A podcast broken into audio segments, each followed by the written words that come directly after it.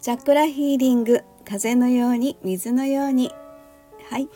えー、周波数音楽作家セラピストのエリスでございます。はい、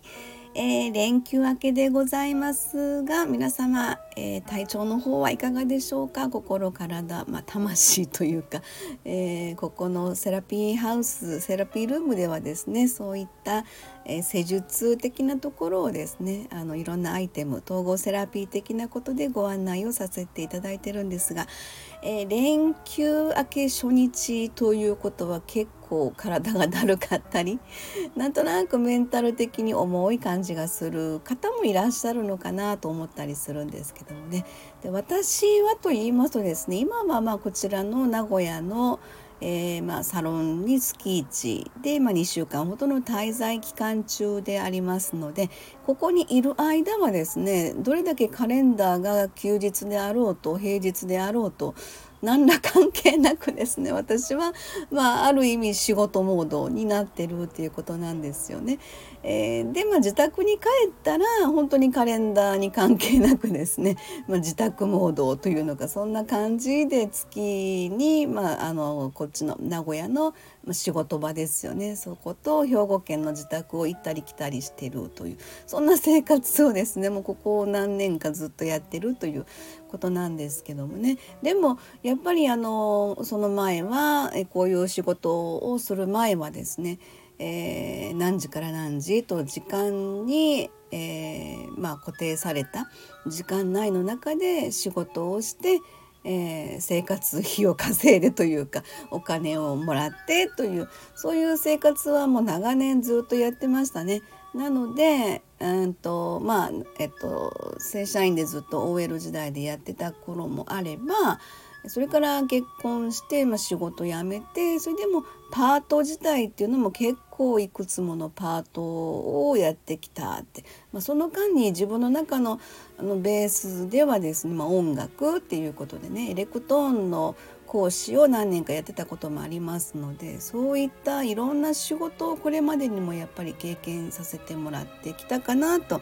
いうところはあるんですね。その中でもやっぱり時間の拘束の中でしっかりお仕事させていただいて、えー、土日祝日連休みたいなところでこう休めてね体心体を休めてでまた連休明けさあ頑張ろうってみたいな感じのテンションになればいいんですけれども割とどうあ始まるんだみたいな。あのまあ、えー、サザエさん症候群って今は言わなくなったのかな。日曜日のタランタンタランタランタンタランタランタンタランタンっていうあれサザエさんのあれが始まっちゃうとああ月曜日明日から月曜日なんだみたいな。ことをですね割と私もそんなあのことを日曜日のえー、その時間になったらねどんよりとしてたなーっていうことを思い出すんですけどもねまあそんな感じで今はあの自分の時間拘束というよりかは、えー、割とその大きな枠大きなスパンで動かせてもらってるということですね。もう今日は月曜日で連休明け世間では連休明けということなんですけどね。はいそんな感じでですねえ、っとまあ今週の土曜日いよいよ13日に迫りました。えーと、前日の12日にはですねここの名古屋サロンの方に、えーと、今回ご一緒させていただきます京都のご住職様が、まあ、こちらに来ていただいて全泊をしていただいてサロンの中でねもう何回もこちらに来ていただいてサロンの中で お泊まりしていただいてる方ですので、えー、まあその前にお掃除してきれいにして みたいなお布団の準備してみたいなそんなところを、まあ、今週ちょっとねやるんですけどもまあそれもそうなんですけど当日のいよいよ、えー、なんとなくイメージしながらで私は何をするにしても最近はやっぱり先にイメージなんですよね。イメージしてなんとなく頭の中で浮かんでくるそれはもう、えー、当日私がそれをやってるというイメージがバーって入ってくるのでそっからなんとなく、えー、イメージ当日のそのステージの様子をプログラムというのかな。それをま組み立てるというふうなことをですねそれが不思議なんですけどそのイメージのところにあの合わせていくとその何て言うかな合わせていくと不思議となんかいろんなところから情報が集まってくる感じがするんですよね。今だったらちょっと YouTube 見てたんです YouTube 見てたりとかそしたらあのなんかお祭りのイメージが出てきて、まあ、般若心経と周波数音楽の当日コラボでねあのやらせていただくんですけれどもやっぱりその祈りというのが大きなテーマになってますのでえー、っと祈りってやっぱり祭りなんですよね昔はその祭りっていうところ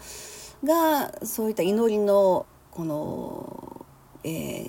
ー、元元素ちゃうな祈りの、まあ、根本っていうところだと言われてるみたいなんですよね。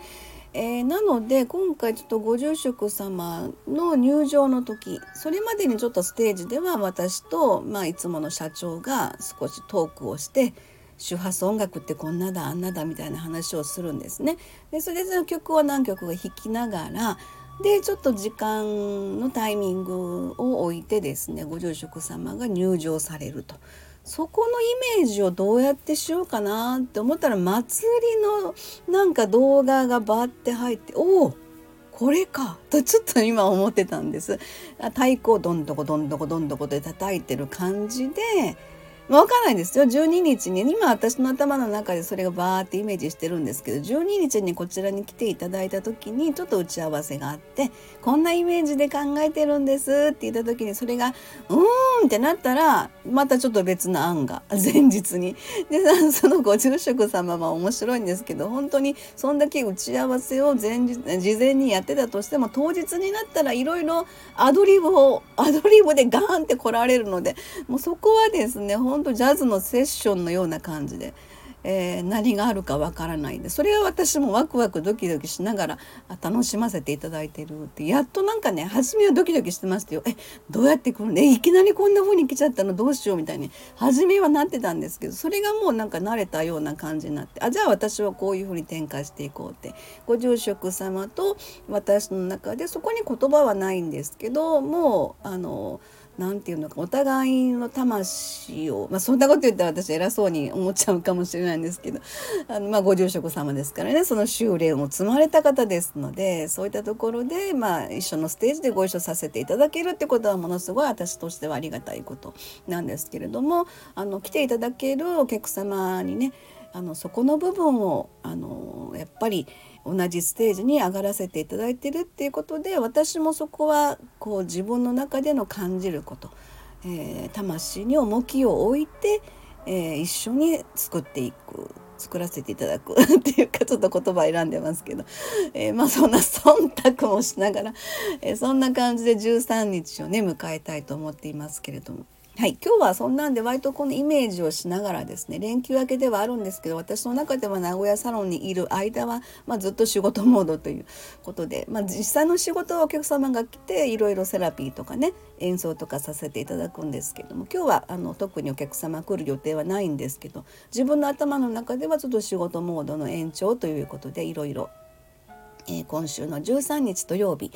えー、名古屋なんですけどもね金山という駅最寄り駅にあります全日空のホテルがあるんですそこの4階のチャペルで、えー、今回はご住職様との般若心経と周波数音楽のコラボレーションで、えー、ま、ステージをやらせていただくということなんですけどもそれに向かってちょっと今日は一日、ま、イメージしながら、ま、選曲も、えしながらですねちょっとそんな一日を過ごしていきたいと思います。はい連休明け 初日でございますが皆様、えー、無理をされずにですねあのご自身の心と向き合われるような感じでそしたらなんとなくあの見えるものが出てくるのかなと気づかなかったことに気づくことができるのかなみたいなそんな感じもあるかもしれませんのではい、えー、今日一日が皆様にとって素晴らしい一日になりますように私も今日ねちょっと楽しみながらイメージ、えー、作りに入っていきたいと思います。はい。ではでは今日はこの辺で終わりにしたいと思います。えー、最後までお付き合いいただきました皆様ありがとうございました。ではでは失礼いたします。